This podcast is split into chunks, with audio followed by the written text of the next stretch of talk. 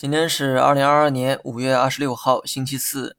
先说一下外围市场的美股，美股呢昨晚迎来了反弹。从消息面来看，有一定的利好预期，因为当地官员针对货币政策发表了一些积极的言论，市场呢也进行了积极的解读，甚至有人觉得加息周期有望提前退出，以保经济的复苏。如果说这个消息属实，这的确是一个天大的利好。不过美国人说话向来就不靠谱。这一点呢，美国人自己啊，他也很清楚，所以股市的反弹呢也非常有限。如果加息周期比预期的提前结束，估计美股的涨幅呢远比现在大得多。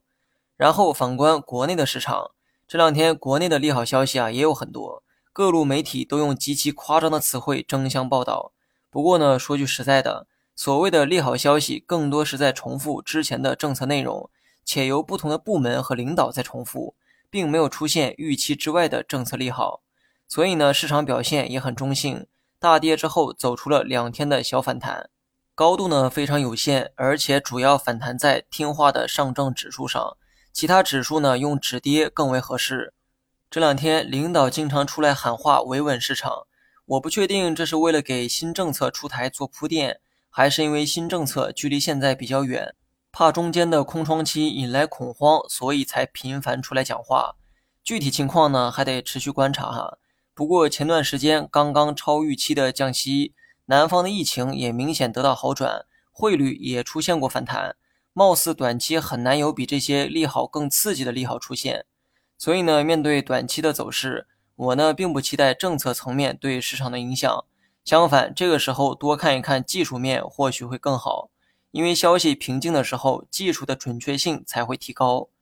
你会发现，最近的市场跌不多也涨不多，跌多了就会有人出来护盘。